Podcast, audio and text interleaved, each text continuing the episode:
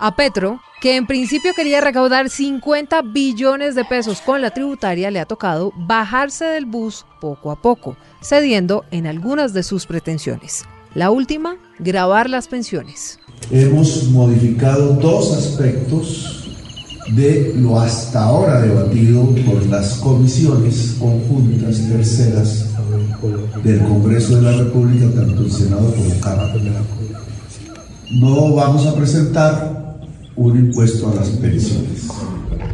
Pero la peluqueada a la tributaria no para ahí. También modificaron la forma como se cobrará la sobretasa a los hidrocarburos. Entre más bajo sea el precio internacional, no habrá sobretasa.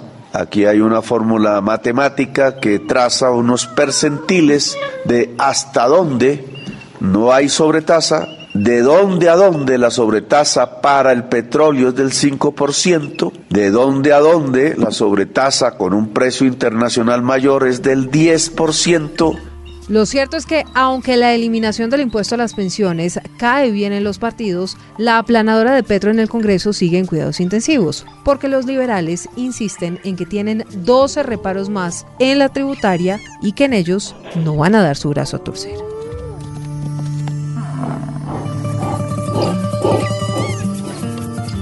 Pedro, ¿la aplanadora petrista en el Congreso se está quedando sin gasolina? Silvia, cada vez que hay una coalición del estilo que creó el gobierno del presidente Petro, siempre hay voces disonantes, sobre todo cuando el primer proyecto que se presenta es de las dimensiones de la reforma tributaria que él quería presentar. Y más aún cuando paulatinamente los hechos mundiales, locales, están impactando en materia fuerte el bolsillo de los colombianos. Entonces eso hace que los partidos comiencen a referenciar algo que pudo haber sido interesante hace tres o cuatro meses, Silvia, cuando ganó el presidente Petro, pues con el correr de los días está generando mucho impacto en la sociedad.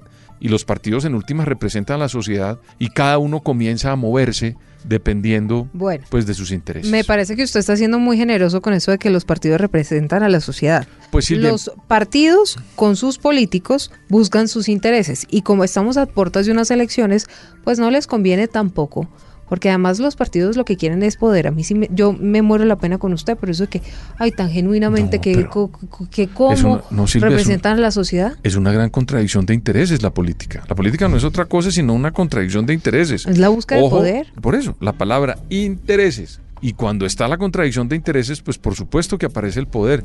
Pero es que quién pensaba que los políticos eran unos señores que se metían de manera monacal por allá a rezar y a pues contemplar pero, es que eh, filosóficamente los pinta como unas madres de la caridad interesados en representar al pueblo y en realidad lo que están interesados pero, es lo bueno de esto llegar es al poder. Lo bueno de esto es decirlo porque de eso se trata la política, de llegar al poder porque la política son contradicción de intereses. ¿Cómo será de cierto eso? Que cada uno se cuida de votar en este momento de una manera importante para que no le impacte en sus intereses regionales en las elecciones de octubre, porque yo creo que eso también está comenzando a impactar la decisión de los partidos, porque no es que si estos partidos apoyan una reforma que en pues un año esté afectando a la gente, pues no votan por ellos, porque la política son votos. Pero más allá de representar y los votos no se consiguen rezando en un monasterio, se consiguen en una gran contradicción de intereses y persuadiendo a la gente cuando son legales. Cuando son ilegales, pues por supuesto que no son los que uno quiere que hagan la ah, política. con billete compran los votos, pero bueno, ese no es el tema. El tema... Pero usted es la que me desvía, yo estoy dándole con la reforma. Sí, pero es que usted sale a decir, ay, que esos políticos tan interesados en la que busca la gente, en realidad, pues no van a, a subirse a ese bus de Gustavo Petro es porque no les interesa perder votos para las próximas elecciones. Pero bueno, uno de los mayores problemas que enfrenta el gobierno es con la tributaria. Y digo que es un problema porque los liberales no se van a conformar con poco. Oiga. No a los impuestos a la comida. Tenemos hoy la inflación más alta del, del, siglo y el dólar más alto de la historia. Es un momento inoportuno. Pedro, si los liberales no se suben al bus de la tributaria, están en riesgo más de 40 votos. Silvia, si ellos no se suben, está en un inconveniente. Y además yo creo que ellos son la tercera pata del trípode de la coalición del presidente Petro, que es el pacto histórico, los verdes y el Partido Liberal. O sea, si esos se le bajan del bus, él sí está en un gran inconveniente. Pero Por eso la los conservadores? Sí, Silvia, si usted lo suma, de repente, esos son, digamos, como partidos volátiles que van a estar en un momento, en otro no. Yo creo que, por ejemplo, el Partido Conservador se va a bajar del bus de Petro en un tiempo. Yo creo eso. Poca vergüenza tienen de haberse Porque, subido a ese bus. Simplemente echen una leída a lo que piensan los conservadores en Colombia. Yo no sé qué hacen con Petro. Por eso le digo, poca vergüenza Entonces creo que paulatinamente van a terminar desplazándose. Ya incluso lo comenzaron a decir que no apoyaban las pensiones, que no votaban los hidrocarburos. El presidente del partido, un senador de Antioquia de apellido. Trujillo, él está diciendo eso y está dentro de la coalición de gobierno.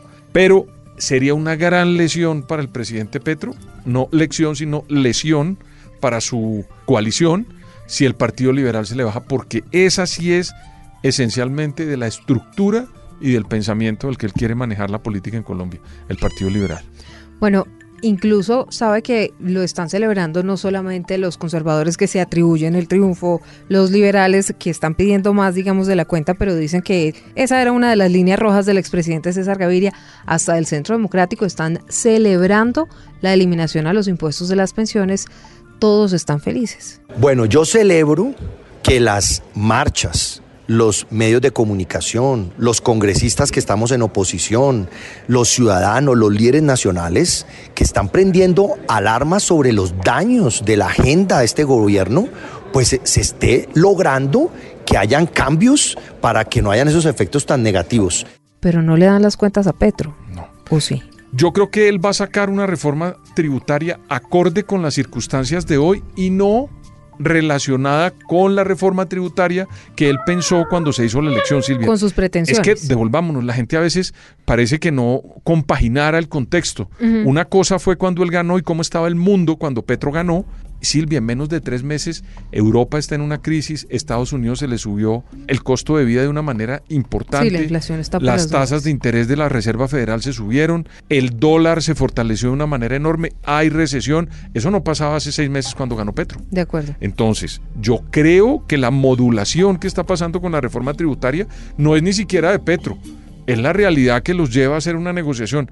Yo le aseguro que si las circunstancias no hubieran cambiado con respecto al momento en el que Petro ganó, él no hubiera negociado esa reforma. Pero mm, lo que pasa es que los liberales quieren bajarla mucho más. Acuérdese que el expresidente Gaviria habla de 10, 12. Eso sí que son unos zorros de la 15 política, ¿no. Gaviria? Ah, ¿no? No. Dentro Pues- de nuestro programa hay que escoger zorros y erizos. Ese es un zorro de la política. Usted todavía Pero le voy a decir, pero qué pena. ¿Le ¿no? sorprende que Gaviria sea un zorro? Silvia es un zorro. Acuérdese cuál es la definición de nosotros en este programa de zorros. Pues lo tengo es una persona que va cambiando de estrategia para poder lograr su cometido. Eso es un zorro. ¿Y qué está haciendo Gaviria? Pues no, eso. pues estuvo con Federico Gutiérrez, después se fue con Rodolfo Hernández, que ya se despidió a propósito, que, que, que gracias por tan pocos meses en el Congreso de la República y luego, en una vuelta a Canela, terminó en el pacto histórico. Muy conveniente el expresidente César Gaviria ahora presionando con lo que tiene.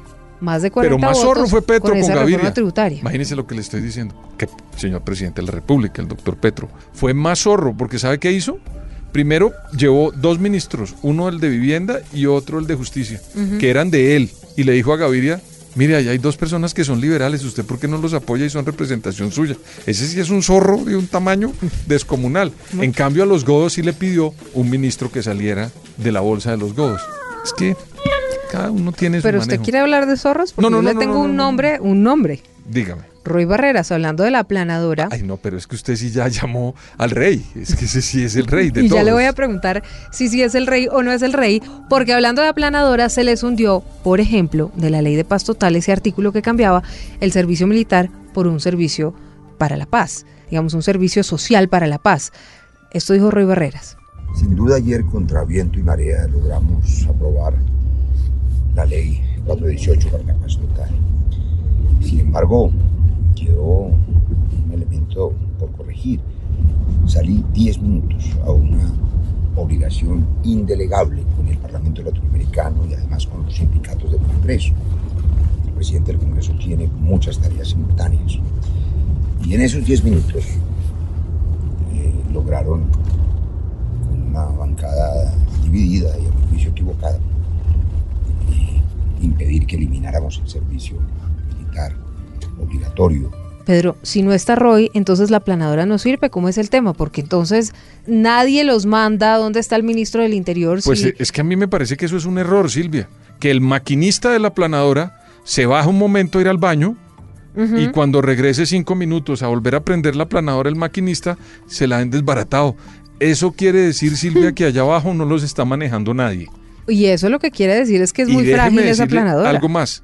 ¿Sabe a quién le tocó volver a prender la planadora? Al presidente de la República. Ni siquiera el ministro de Interior. Porque se fueron todos los de la coalición a Palacio y allá fue donde el presidente logró hacer la negociación. Entonces, yo, con todo el respeto, por supuesto, yo no soy parlamentario, pero el doctor Roy Barreras debería estar mucho más pendiente de lo que pueda hacer como maquinista de la planadora o tener un buen segundo, Silvia, que mientras él va al baño, le cuide la planadora porque en este caso no le funcionó.